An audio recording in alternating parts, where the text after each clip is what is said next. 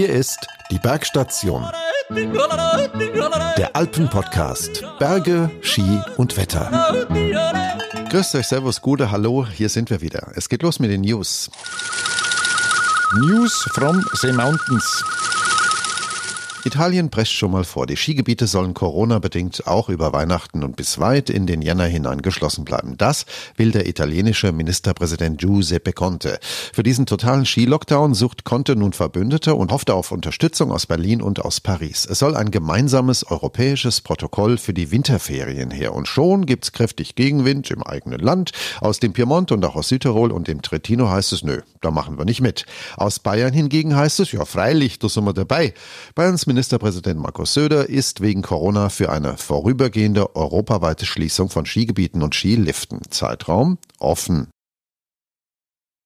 Derweil geht's in der Schweiz munter weiter mit dem Wintersport. Nach dem Shitstorm, den sich Zermatt mit Bildern langer und ziemlich enger Schlangen an den Liften eingefangen hatte, werden nun die Abstandsregeln besser kontrolliert und offenbar auch besser eingehalten. Aus den Bildern, die aus den schon offenen Skigebieten am vergangenen Wochenende zu sehen waren, lässt sich ableiten, ja, die meisten Skifahrer sind vernünftig, sie halten sich an die Corona-Regeln und die Seilbahnbetreiber setzen dieselben auch konsequent durch und um. Schauen wir nach Österreich, vor allem nach Tirol, denn dort hofft man auf das Weihnachtswunder, das schreibt die Tiroler Landeszeitung. Landeshauptmann Platter hatte am Montag die Devise ausgegeben, aufsperren. Helfen soll dabei der sogenannte Fixkostenzuschuss. Der Obmann des Fachverbandes der österreichischen Seilbahnen, Franz Hörl, hat gesagt, es gebe auch bei der Seilbahnwirtschaft den festen Willen, im Dezember wieder aufzusperren. Denn die Skigebiete hätten ja ihren Beitrag geleistet. Aktuell ist es immer noch so, dass alle Aufstiegshilfen für Freizeitsportler geschlossen bleiben. Nur die Profis dürfen mit Strom nach oben gondeln. Die Forderung Italiens, die Skipisten über Weihnachten europaweit dicht zu machen, die fällt in Österreich nicht auf fruchtbaren Boden. Finanzminister Gernot Blümel hat gesagt, wenn die EU dem Wintertourismus tatsächlich einen Riegel vorschieben würde, dann wolle man in Österreich eine Ausfallsentschädigung in Milliardenhöhe. Versteht sich. Das waren die News. Was ist Schnee? Die Frage ist eigentlich gar nicht so banal, wie sie klingt, denn erstens ist Schnee nicht immer weiß und rein und zweitens kommt er nicht immer von ganz oben von Frau Holler. Schnee ist auch ein Wirtschaftsfaktor und zwar erster Güte. Ohne Schnee ist Wintersport nicht möglich, mal abgesehen von Eishockey oder Curling. Am Schnee hängt eine riesige Wintersportindustrie. Da hängen zahllose Arbeitsplätze dran in den Wintersportregionen in aller Welt und ja, ohne Schnee schauen Henrik Christoffersen oder Michaela Schäffrin in die Röhre. Nun ist es aber auch unbestreitbar, dass die Schneesummen in den Alpen seit rund zwei Dekaden zurückgehen und dass die Destinationen gerne immer früher mit der Saison beginnen wollen, früher aufsperren möchten. Wenn dann nichts von oben kommt, wenn der Himmel seine Schleusen geschlossen hält, dann muss eben nachgeholfen werden. Und das geht mit Schneekanonen, mit Schneeerzeugern, die es in zahlreichen verschiedenen Varianten gibt. Heute will ich herausfinden, wie das eigentlich funktioniert und vor allem, was sich verbessern lässt bei der Erzeugung von künstlichem Schnee. Und dabei hilft mir Michael Rothleitner. Er leitet das Schneezentrum Tirol in Innsbruck. Grüß Gott, Herr Rothleitner. Grüß Gott, Herr Langenol. Wenn ich mir, Herr Rotleitner, eine natürliche Schneeflocke mal unter dem Mikroskop anschaue, dann sehe ich ja ein regelrechtes Wunderwerk der Natur. Die Kristalle, die sind äußerst vielfältig, keines gleicht dem anderen.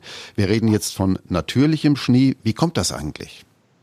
Ja, das liegt an den unterschiedlichen Eiskeimen in der Luft, also vom Rußpartikel bis zu Bildsporen an denen dann feinste Wassertröpfchen, meistens sogar noch in Molekülgröße, anfrieren. Dann liegt es an der Temperatur, die so knapp unter Null bis aber weit unter 40 Grad Celsius reichen kann.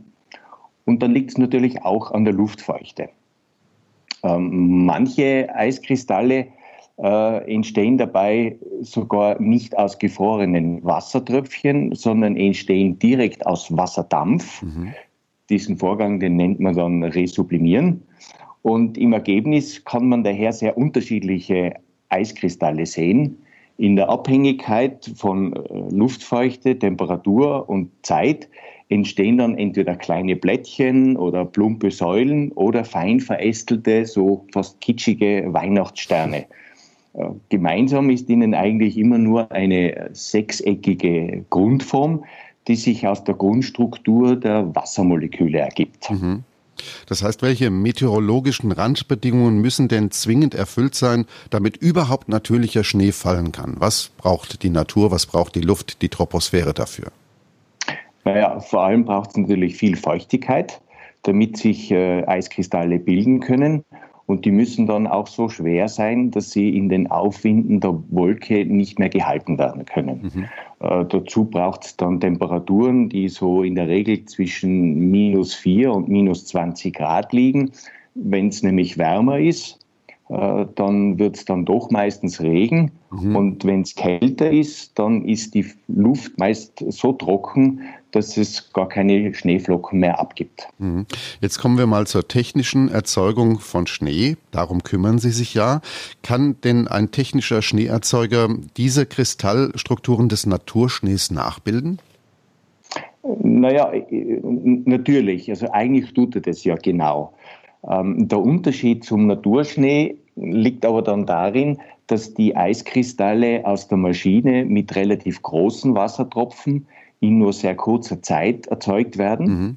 Und äh, nachdem also diese Bedingungen sehr konstant sind, bilden sich dann hauptsächlich so säulenartige Becherkristalle mhm. äh, und so schöne, fein verästelte Schneekristalle, wie man sie von den Weihnachtsmärkten kennt, die findet man dort dann tatsächlich nicht. Das heißt aber, technisch erzeugter Schnee ist dann nicht ganz vergleichbar mit Eis oder Graupel. Ist das was zwischendrin? Ja, also der Vergleich mit Eis und Graupel wäre wohl zu grob. Mhm. Äh, der technische Schnee kommt bei geeigneten Umgebungsbedingungen, also insbesondere bei großer Kälte, dem natürlichen Schnee schon sehr nahe. Aber ähm, und, und vor allem insbesondere durch die Präparierung ist es so, dass der Unterschied dann nur noch für Spezialisten oder auch für hervorragende Skifahrer spürbar mhm. Wie stark greifen denn an dieser Stelle diese äh, Umweltbedingungen, die wir schon erwähnt haben, in die Erzeugung ein? Das heißt, welche Rolle spielen bei der technischen Schneeerzeugung Feuchte, Temperatur, vielleicht auch Luftdruck? Stichwort die berühmte Feuchtkugeltemperatur. Naja, also die von Ihnen angesprochenen Parameter spielen eine sehr wichtige Rolle in, in der Schneeproduktion. Äh, wenn man hier Fehler macht, kommt es dann tatsächlich schon zu den befürchteten Eis- oder Graupelbildungen. Grundsätzlich ist das Prinzip der technischen Beschneiung eigentlich sehr einfach. Mhm. Man zerstäubt Wasser mit hohem Druck durch feine Düsen äh, und gefrieren diese kleinen Tröpfchen dann auf ihrer Flugbahn durch die kalte Winterluft. Äh, ist die Wassermenge zu groß, dann friert nur ein Teil mhm. und dann bleibt der technische Schnee sehr feucht.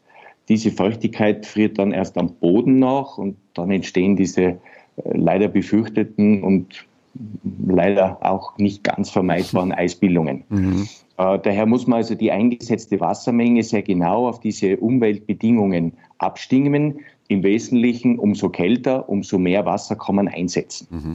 Im Detail ist dann der Prozess aber tatsächlich äh, komplexer. Beispielsweise kennen wir alle den kühlenden Effekt von nasser Haut im Sommer. Äh, für die Verdunstung des Wassers auf der Haut äh, ist aber nicht nur die Sonne verantwortlich, sondern auch unsere eigene Körperwärme. Und das heißt, die Verdunstung entzieht dem Körper Energie und das kühlt. Und äh, wir stellen dabei fest, dass es bei unterschiedlichen Luftfeuchtigkeiten, mhm. also ob es trocken ist oder feucht ist, ob es schwül ist, dort Unterschiede gibt. Weil wenn es so richtig schwül ist, dann verdunstet weniger Wasser oder auch Schweiß und dann fehlt uns dieser kühlende Effekt. Und genau dieses Phänomen ist auch Teil äh, der technischen Schneeerzeugung. Bei trockener Luft kann nämlich ein Teil des Schneewassers verdunsten, kühlt daher diesen Sprühstrahl verkürzt damit den Gefrierungsprozess und wird dann in der Regel der Schnee also trockener und eben Naturschnee näher. Mhm. Äh, die rechnerische Kombination aus Lufttemperatur und Luftfeuchte, die nennt man dann Feuchtkugeltemperatur. Mhm. Ein ähnliches Phänomen gibt es zum Beispiel dann auch beim Luftdruck. Wir kennen das im Alltag aus äh, Schnellkochtöpfen bei denen wir durch die Druckerhöhung eben eine höhere Wassertemperatur äh, erzeugen können als der eigentliche Siedepunkt von Wasser. Mhm. Und dieses Prinzip kann man in der technischen Beschneiung eben auch umkehren, indem man bei, durch eine Luftdrucksenkung im Frühjahr zu Eispartikeln kommt. Mhm. Das heißt, ähm, selbst bei positiven oder leicht positiven Temperaturen lässt sich Schnee erzeugen, solange die Umgebungsluft sehr, sehr trocken ist. Denn ähm, durch die Niederschlagsabkühlung wird dann selbst bei, leicht positiven Temperaturen aus dem fein zerstäubten Wasser noch Schnee. Richtig, also wenn man ein konkretes Beispiel macht, ähm, äh, Lufttemperatur von minus zwei Grad, die würde man jetzt nicht als winterlich kalt empfinden. Mhm. Äh, die ist in diesem Rechenmodell mit der Luftfeuchte nur dann genau minus zwei Grad, wenn die Luft schon 100 Prozent wassergesättigt wäre. Mhm. In der Regel ist es aber die Winterluft also durchaus trockener. 50 Prozent Luftfeuchtigkeit ist keine Seltenheit und das würde äh, bei einer Lufttemperatur von minus zwei Grad einer Feuchtkugeltemperatur von knapp minus fünf Grad entsprechen. Mhm. Und da versteht man, dass dann die Schneekanonen, wie man sie so landläufig nennt, eigentlich schon recht gut funktionieren können. Herr Rautleitner, ganz heiß diskutiert, äh, vor allem in Österreich im Moment, ist das Thema Beimischung. Also neben Wasser noch andere Partikel, noch andere Stoffe äh, beizumischen, um Schnee zu erzeugen. Wird das in Österreich praktiziert und was für Stoffe sind das eigentlich und warum ist diese Diskussion so emotionsgeladen? Also dieses Thema finde ich sehr spannend äh, vorweg muss ich gleich einmal für Österreich eine Lanze brechen. In Österreich ist jedwede Beimengung von Zusatzstoffen in die Beschneiung verboten. Es gibt allerdings Bundeslandunterschiede. Es gibt äh, Bundesländer, die dürfen Badewasserqualität verwenden. In Tirol zum Beispiel muss es reines Trinkwasser sein. Und diese Reinheit geht so weit, dass Speicherteichwasser sogar noch durch UV-Anlagen durch muss, damit also auch sichergestellt ist, dass nicht von irgendwelchen Sommerkühen, die da unanständig waren, irgendwelche Keime auf die Pisten kommen. Und allein schon in diesem Unterschied sieht man aber, wir haben das äh, heute, glaube ich, schon angesprochen, dass ja feinste Partikel für die Eiskeimbildung tatsächlich eine Bedeutung haben. Und jetzt liegt die Idee grundsätzlich nahe, dem Wasser etwas beizumischen, um diese Eiskeimbildung äh, vielleicht zu beschleunigen. Ähm, wie eingangs schon gesagt, hat man in Österreich das verboten. In anderen Ländern, in Europa, also in der Schweiz, in Frankreich und in, der, in Amerika ist es aber durchaus weit verbreitet, weil man ursprünglich in äh, in den Schutzmaßnahmen für Maisfeldern in Amerika mhm. entdeckt hatte, dass wenn man also gewisse Proteine ins Wasser mischt, die Eisschicht auf den Maiskolben feiner und dünner wird. Und diesen Effekt hat man sich dann später versucht, für die technische Beschneiung nutzbar zu machen. Tatsächlich ist es so, dass vor ungefähr 15 Jahren technischer Schnee erst so ab Temperaturen von minus 6 Grad und tiefer vernünftig möglich war. Und dort war eine Beimengung tatsächlich hilfreich, weil durch die Beimengung von Snowmax, heißt dieses Präparat, das da in Amerika verwendet wird, mhm. die technische Beschneiung schon ab minus 3 Grad ermöglicht hat. Moderne Beschneiungsanlagen sind aber in der Regel ab minus 2,5 Grad in der Lage, hervorragenden Schnee zu erzeugen. Einzelne Schneeerzeuger schaffen mittlerweile schon Temperaturen unter oder eigentlich wärmer als minus 1 Grad. Bedeutet also unterm Strich, wer eine moderne Beschneiungsanlage hat, der kommt gar nicht auf die Idee, irgendwelche Beimengungen verwenden zu wollen, wer vielleicht eine jahrzehntealte Beschneiungsanlage noch in Verwendung hat, mhm. dort kann es durchaus aus wirtschaftlichen Gründen ein Diskussionspunkt sein, weil eine neue Beschneiungsanlage wesentlich teurer ist als die Beimengung solcher Substanzen. Aber ich darf also noch einmal ganz klar äh, für Österreich deponieren, äh, und das gilt im Übrigen auch in Deutschland, dass also hier Beimengungen verboten sind. Was passiert denn mit diesen Stoffen, wenn der Schnee diffundiert, wenn er im Frühjahr ganz ähm, profan taut? Wo gehen diese Stoffe hin? Also wenn man diese Stoffe verwendet, dann bleiben die auf der Piste. Jetzt, ich bin kein Ökologe. Ich, ich bin also wirklich kein Fachmann. Trotzdem äh, habe ich auch Kontakt natürlich zu der Herstellerfirma von dem Snowmax in Amerika und habe mit ihnen dieses Thema breit diskutiert. Und die stellen ihre Sicht der Dinge so dar, dass aus den natürlichen Pflanzen, also Johannisbeerstauden oder äh, der gemeine Flieder oder auch die Birke, ähm, eigentlich Wirt dieser Bakterien ist und diese Bakterien in der Natur um ein Vielfaches häufiger angeblich vorkämen, mhm. als die Beimengung in der technischen Beschneiung ausmachen würde. Und deswegen sieht man in Amerika dort überhaupt keinen Handlungsbedarf. Mein Gegenargument ist, ähm, ich glaube, dass die technische Beschneiung ohnehin die Gesellschaft sehr fordert, was also die Akzeptanz anbelangt. Mhm. Und daher sollte man sich dort wirklich beschränken auf, das, auf das Natürlichste, so wie wir das zum Beispiel in Tirol machen. Wir, wie gesagt, wir verwenden Trinkwasser und auch den Strom, den wir dafür einsetzen, das ist zertifizierter Ökostrom. Also da muss man schon sehr, sehr aufpassen, damit nicht äh, das Thema der technischen Beschneidung äh, mit gänzlich anderen Problemthemen überlagert wird. Nun gibt es ja Schneeerzeuger in zahllosen Varianten. Klassische ja, Kanonen, Sie haben es gerade erwähnt, die gibt es schon seit mehr als drei Jahrzehnten auf dem Markt und in den letzten Jahren auch vermehrt sogenannte Lanzen. Wo ist denn da der Unterschied? Also das ist spannend, weil in der Entwicklungsgeschichte waren die Lanzen eigentlich ja sogar vor den Kanonen, mhm. Äh, die in Wirklichkeit äh, in der Branche eigentlich Propellermaschinen heißen.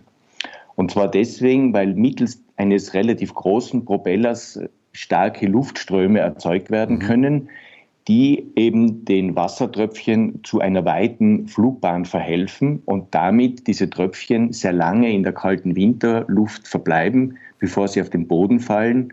Und das garantiert in der Regel ein Durchfrieren. Ähm, der Nachteil der Propellermaschinen liegt aber im doch relativ hohen Anschaffungspreis und vor allem in dem Umstand, dass während des laufenden Skibetriebes die Propellermaschinen nicht einsetzbar sind. Also mhm. kein Gast, wir beide würden es nicht wollen, durch den Strahl einer Propellermaschine zu fahren. Mhm.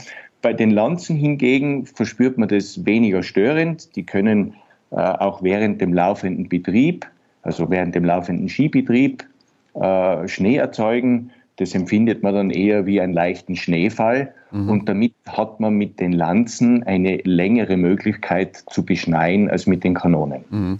Ich höre und lese auch immer wieder davon, dass Lanzen angeblich den schlechteren Schnee erzeugen, dass Lanzen die gefürchteten Eisplattenerzeuger seien. Sie haben es ja eben schon mal erwähnt, wenn die Temperatur nicht passt oder wenn es sehr feuchter Schnee ist. Das ist eine regelrechte Glaubensfrage geworden bei Skifahrern. Was ist denn da dran?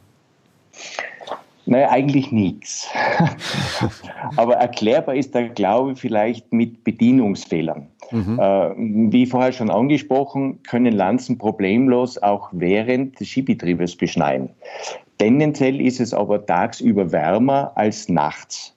Und wenn dann die Wassermengensteuerung nicht sehr sensibel und fein vorgenommen mhm. wird, dann hat es tatsächlich deswegen negative Folgen, weil dann durch die UV- und Infrarotstrahlung der Sonne der Schnee zu feucht produziert wird mhm. und tatsächlich Eisplatten entstehen. Ein zweiter Unterschied liegt dann auch noch darin, dass wenn etwas feuchter Schnee auf die Piste gefallen ist, mhm. dann wird er durch die Skifahrer sofort komprimiert und bildet dann tatsächlich Eis. Währenddessen, wenn man nur in der Nacht mit Propellermaschinen schneit, dann kann dieser Schnee, bevor er präpariert wird, austrocknen. Aber das liegt nicht an der Produktion des Schnees, sondern mhm. eigentlich an dem Umfeld und wie man diese äh, Schneeerzeuger tatsächlich einsetzt. Sie haben jetzt gerade schon von der Verarbeitung oder der nachfolgenden Bearbeitung des Schnees, des technisch erzeugten Schnees äh, gesprochen. Ab wann kann er, ab wann sollte er durch Raupen verteilt, verdichtet werden, um ja auch vielleicht haltbarer zu sein? Ja, die Bearbeitung, also man nennt es die Präparierung mhm. vom Schnee, ist für eine gute Pistenqualität essentiell. Äh, sie beeinflusst ja nicht nur das Fahrgefühl und damit das Skivergnügen, mhm. sondern vor allem die Haltbarkeit der Piste und damit am Ende des Tages auch die Verletzungsgefahr. Ähm, das gilt aber für den technischen und für den natürlichen Schnee gleichermaßen. Für beide Schneearten gilt, dass sie nicht zu nass präpariert werden sollten, mhm. sonst gibt es eben äh, Eisflächen, weil diese Oberfläche äh, dann friert, äh, was niemand möchte. Ähm, der technische Schnee ist da insofern natürlich etwas anfälliger als, ähm, jetzt sage ich einmal, der Naturschnee, mhm. weil der Naturschnee nie äh, feucht ist. Ja? Ähm, das heißt, der Schnee sollte in der Präparation schon noch eine leichte Feuchtigkeit haben, darf aber auch nicht zu trocken werden, weil sonst eben diese Kompaktierung und damit ähm, die Präparation einer haltbaren Piste mhm. nicht mehr möglich ist. Nun wird ja im Moment in den Skigebieten schon beschneit, wenn es irgendwie geht, wenn die Schneetemperaturen da sind, wenn sich mal ein Schneifenster öffnet, wie beispielsweise am vergangenen Wochenende alles ein bisschen kälter geworden war. Gleichen sich denn technisch erzeugter und natürlich gefallener Schnee in ihrer Struktur irgendwann mal an? Im Moment werden ja große Haufen produziert, das sieht man, wenn man auf die Webcams guckt. Ähm, ist das nur eine Frage der Zeit, bis sich sozusagen der natürliche und der technisch erzeugte Schnee irgendwann strukturell angeglichen haben? Grundsätzlich ja, wobei man muss also unterscheiden, ob der Schnee, was er in der Regel wird, präpariert wird oder nicht. Würde der Schnee nicht präpariert, dann wäre der technische Schnee tatsächlich in der Regel dichter. Mhm. Äh, wenn aber der Schnee präpariert wird, was in der Piste immer der Fall ist, dann gleichen sich Naturschnee und technischer Schnee im Laufe der Zeit so aneinander an, dass kein Unterschied mehr feststellbar ist. Nun geht ja diese technische Erzeugung von Schnee mit enorm viel Aufwand einher. Da muss Wasser her, Strom, damit die Erzeuger laufen können. Die Maschinen müssen richtig platziert sein. Da braucht es Personal. Das alles kostet sehr viel Geld, sehr viel Aufwand. Nun arbeiten Sie daran, dieses Konstrukt effizienter zu machen. Ähm, an welchen Stellschrauben wollen Sie denn da drehen? Äh, Im Wesentlichen drehen wir an zwei Stellschrauben. Zum einen an der Optimierung der Beschneiungstechnik mit dem Ziel, die, den Aufwand an Energie und Wasser zu minimieren. Und zum anderen, also die zweite Stellschraube mhm. ist das Schneemanagement. Das bedeutet die Optimierung der tatsächlichen Schneemengen auf der Piste. Ersteres, also die technische Optimierung ist tatsächlich sehr komplex, weil wir erst einmal messbare Parameter festlegen mussten und sie auch messbar machen mussten. Mhm. Also beispielsweise Schneefeuchte. Was bedeutet Schnee ist feucht und wie feucht ist er denn? Mhm. Ähm, dafür haben wir eben eine eigene Forschungsstation in den Stubaier Alpen errichtet, äh, die uns auf rund 2000 Meter über dem Meer auch sehr realistische Voraussetzungen bietet. Mhm. Ähm, da kann ich dann vielleicht noch ein bisschen näher im Detail eingehen. Äh, die zweite Stellschraube, die Optimierung des Schneemanagements, ist etwas, was wir gemeinsam mit den Skigebieten machen. Äh, dort äh, müssen über die Saisonen auf den Pisten die Schneehöhen gemessen werden und mit den Wetterbedingungen und der Beschneiung in Relation gesetzt werden. Mhm. Also wenn beispielsweise jedes Jahr festgestellt werden muss, dass am Ende der Saison immer noch viel Schnee auf der Piste liegt, dann kann der Grund dafür auf Basis dieser Datenaufzeichnungen sehr gut analysiert werden. Mhm. Man kann nämlich den im Winter gefallenen Naturschnee aus der gemessenen Schneemenge im Wesentlichen herausrechnen und somit ein Einsparungspotenzial bei der technischen Beschneiung definieren. Und wenn man das über mehrere Jahre konsequent macht, dann kann unter Berücksichtigung eines gewissen Sicherheitspolsters bei der Wassermenge, also man kennt ja den zukünftigen Winterverlauf nicht mhm. wirklich genau, äh, kann aber trotzdem eine Strategie zur Wasserreduzierung äh, festgelegt werden. Und damit spart man natürlich dann auch Energie- und Personalkosten, weil wenn die Schneekanonen weniger lang und weniger oft laufen müssen, dann wird auch weniger Energie verbraucht und natürlich auch äh, muss das Personal diese Beschneiung äh, nicht durchführen und äh, ja. sind es sozusagen mehrere Kosten, die dann dort äh, erspart werden können. Das heißt, es ist natürlich auch wieder eine Frage der Nachhaltigkeit, ähm, um die es hier geht. Richtig. Ne? Richtig. Also ich finde, das Schneemanagement ein wirklich schönes Beispiel äh, dafür ist, dass Ökologie und Ökonomie nicht immer äh, einander widerstreiten müssen, mhm. sondern tatsächlich auch einmal Hand in Hand gehen können was ja oft bestritten wird. Also man geht ja meistens davon aus, wenn Dinge ökologischer gemacht werden müssen, dann werden sie teurer. In diesem Fall liegt es ganz klar auf der Hand, wenn man die, äh, sage ich mal, ganz wichtigen Ressourcen wie Wasser, in Tirol ist für die Beschneiung ja auch tatsächlich nur reines Trinkwasser mhm. erlaubt äh, und Energie spart, dann ist es nicht nur kostensparend, also ökonomisch, sondern eben auch ökologisch. Sie haben die Forschungsstation erwähnt äh, vorhin, die Sie betreiben, ich glaube auf dem Kütai ähm, in Tirol. Was machen Sie denn da genau und welches Ziel verfolgen Sie damit? Ja, also wir produzieren Schnee, vermessen dann dessen Qualität und Menge. So. Ähm, das klingt trivial, hat aber unheimlich viele Einflussfaktoren, äh, die wir auf ihre Bedeutung erst erforschen müssen. Ähm, das Messergebnis äh, des Schnees hängt also zum Beispiel ab von der Wasserqualität. Äh, feiner Staub im Wasser verbessert tatsächlich das Ergebnis, mhm. weil ähnlich wie in der Wolke diese Partikel als Keime für die Eisbildung dienen. Äh, dann spielt einen erheblichen Unterschied die Wassertemperatur. Umso geringer die ist, wahrscheinlich klingt das ja ganz logisch, umso besser funktioniert die Eisbildung. Der nächste Faktor ist der Wasserdruck. In der Regel, umso höher der Wasserdruck, umso feiner werden die Tröpfchen zerstäubt, umso besser können sie frieren, hat aber auch einen Nachteil, weil sie damit windanfälliger werden. So, Ähnliches ähm, ist dann in den Kompressoren festzustellen, weil also manche Düsen nicht nur reines Wasser, sondern ein Luft-Wasser-Gemisch versprühen. Auch dort haben wir wieder den Einfluss durch die Luft, durch deren Menge, durch deren Temperatur, durch deren Druck.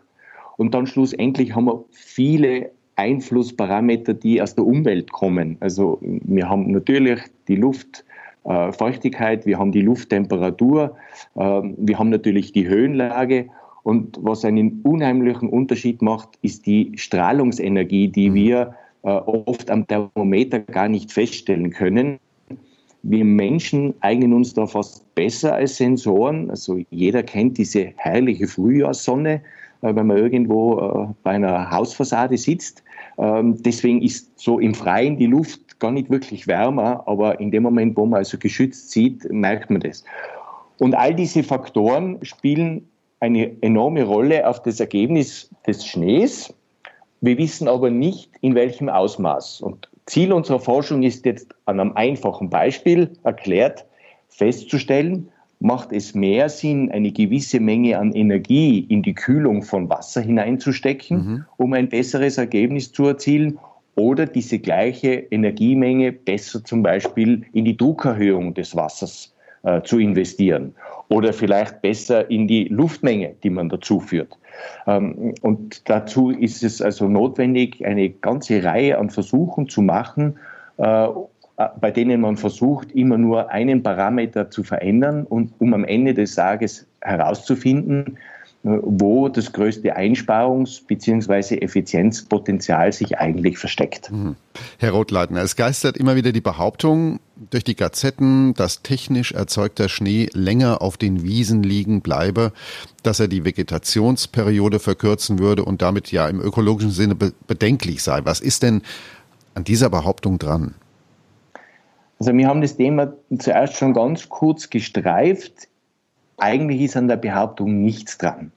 Äh, richtig ist, dass präparierter Schnee, also verdichteter Schnee, länger liegen bleibt.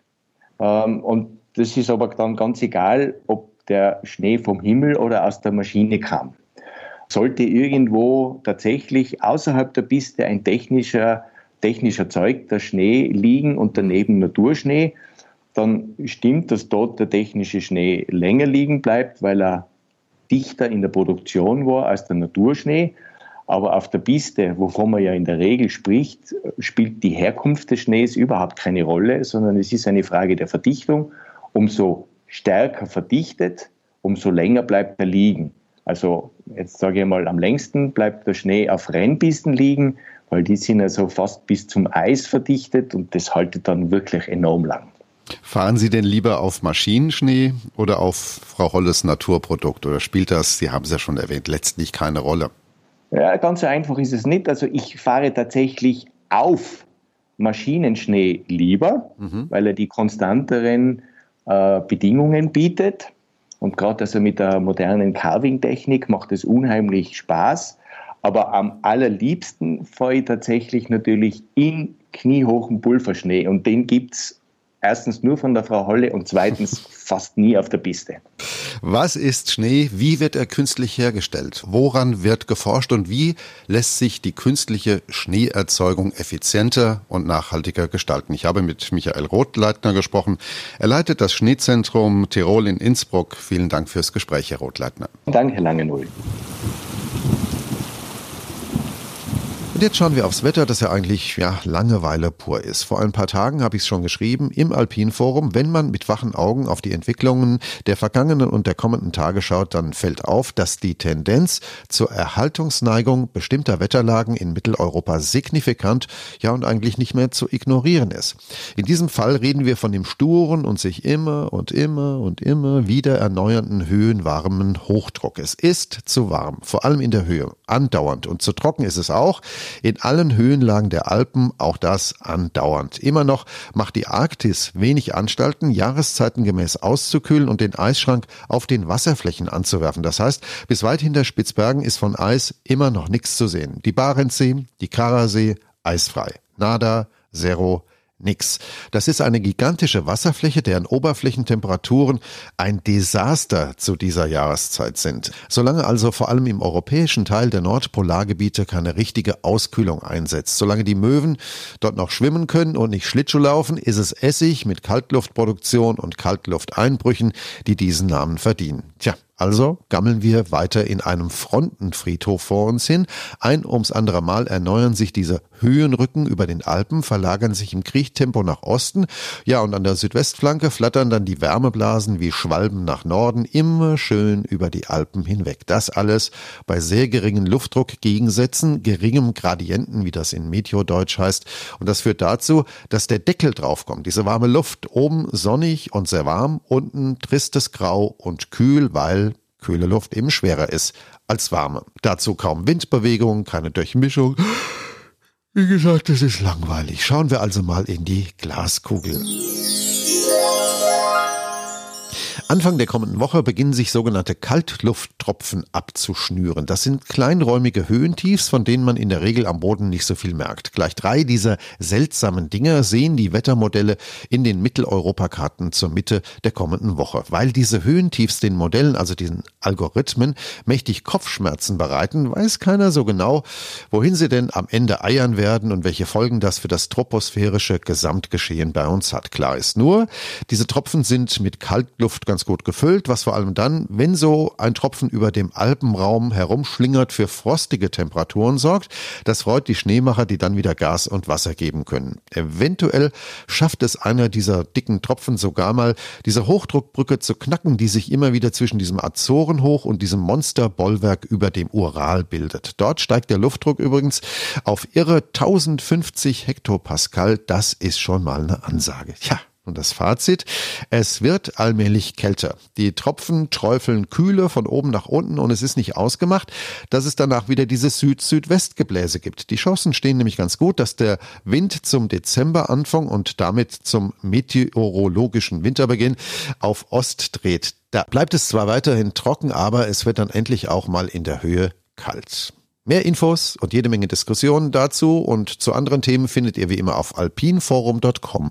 Dort treffen sich die Verrückten, die ständig Seilbahnen fotografieren und die Verrückten, die ständig damit fahren wollen. Bis zum nächsten Mal, euer Udo von der Bergstation. Oh.